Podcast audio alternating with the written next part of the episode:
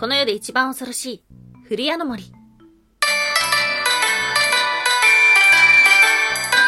タンは妖怪について知りたい。はい、空飛ぶワンタンです。ワンタンは妖怪について知りたいということで、この番組は普段キャラクター業界で働いているワンタンが、日本におけるめちゃくちゃ面白いキャラクター妖怪についてサクサクっと紹介している番組です。この番組のスポンサーはともさまさん、歴史とか世界遺産とかを語るラジオなど放送されています。詳細は Twitter にありますので、ぜひぜひ番組概要欄からチェックしてみてください。Twitter って言っちゃったね。ちょっと恥ずかしいですね。はい。発音が良くなりました。そして今日はもう一つお知らせがあります。2023年3月から始まりました新番組、成仏ラジオということで、これはメインパーソナリティがラジオトークでも放送されていた先輩と後輩の秘密基地へようこその先輩さん、そして大輔さん、空飛ぶワンタンのこの3人の番組でありまして、まあめちゃくちゃ簡単に言うと30代の就活番組です。うん。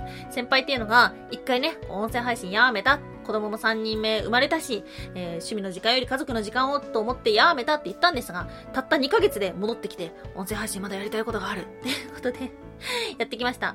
やり残したことをやりきるっていうのが一つのポイントになっていて、そう、これはある意味30代の就活のようなものなのではないかなと思っております。30代にして人生のやり残しと向き合うっていうのはね、なかなか興味深いものだなと思いまして、まあ、先輩は我々よりも年上で、で、まあ、ご家族もいらっしゃるっていうことなのでですね、先輩のその見届けていきたいなと いう、そんな番組でやってるんですけども、今回ね、実はラジオトークの企画に参加をしておりまして、これがコミュニティ FM 渋谷のラジオ、これの4月の MC を募集するというものになっております。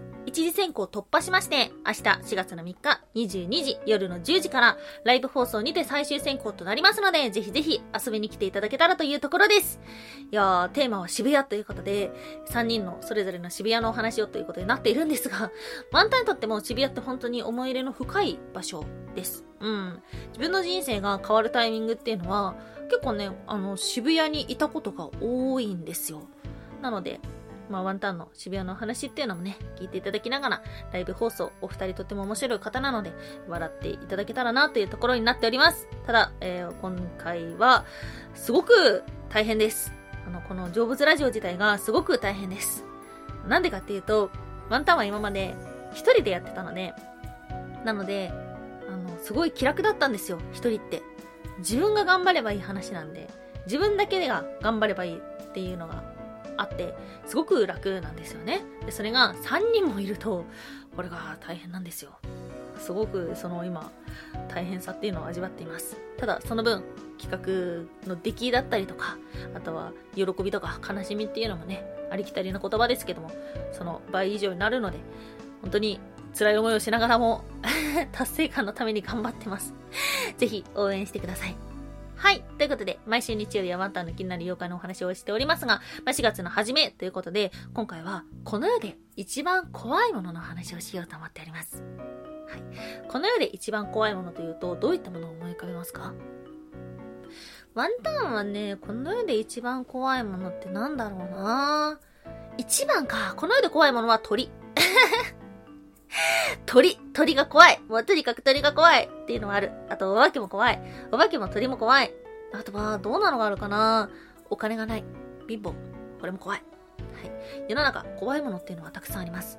なんですけども、突き詰めていったら、世の中の一番怖いものっていうのは、なんだかよくわからないものなのではないかな。というところです。はい。今日は、この世で一番怖いものと呼ばれている古谷の森について、二つに分けてお話をしていきましょう。まず一つ目、この世で一番怖いもの、古谷の森。そして二つ目、古谷の森の正体とははい、ということで、まず一つ目、この世で一番怖いもの、古谷の森。昔話があります。昔々、古くて小さなうちに、おじいさん、おばあさん、その孫、馬が住んでいました。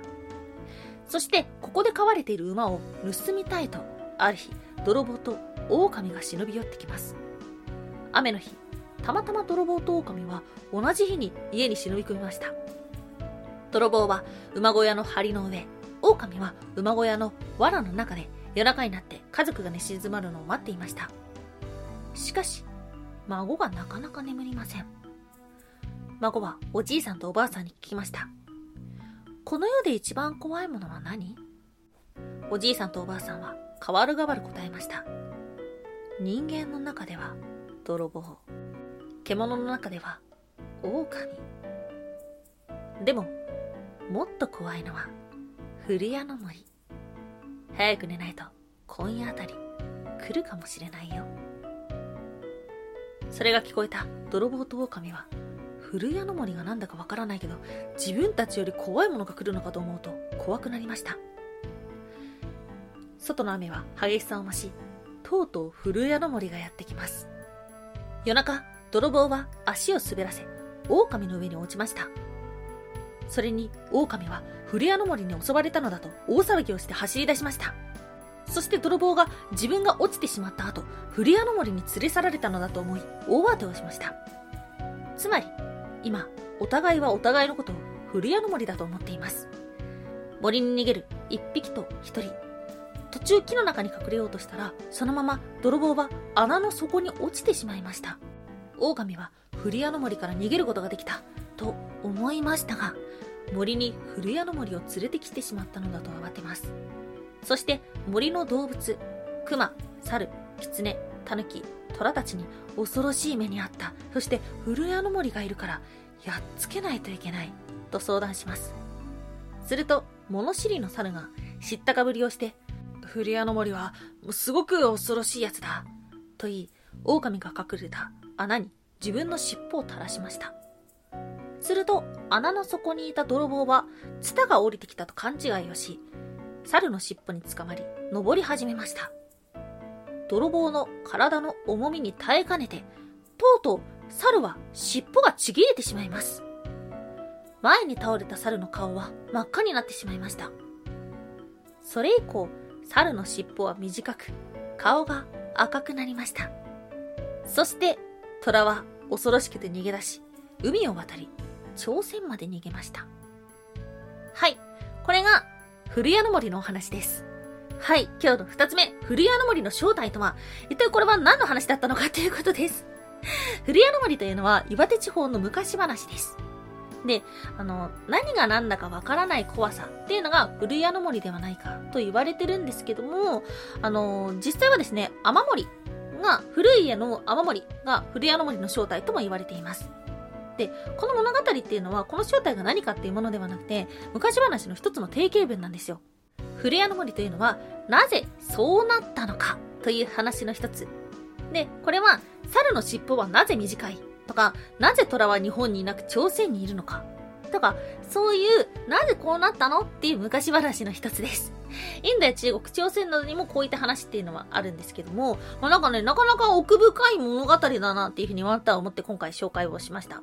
古谷の森で調べると、この世で一番怖いものとかっていうふうにも出てくるんですけども、いろんな共感が、共感じゃなかった。教訓があるお話で、例えば、人ん家に入っちゃダメ。これも一つの教訓です。で、他には、この世で一番恐ろしいものは正体のわからないもの。というもの。あとは、古い家が家族を守った。という話。そして、知ったかぶりをしてはいけない。っていうようなもの。だったりとかなので、本当はね、あの、この世で一番恐ろしい話をしたかったんですけども、思ってたよりも教訓の多いお話でちょっと面白かったので紹介でした。はい。まあ、たまにはね、こういった昔話も今後も紹介していけたらと思っております。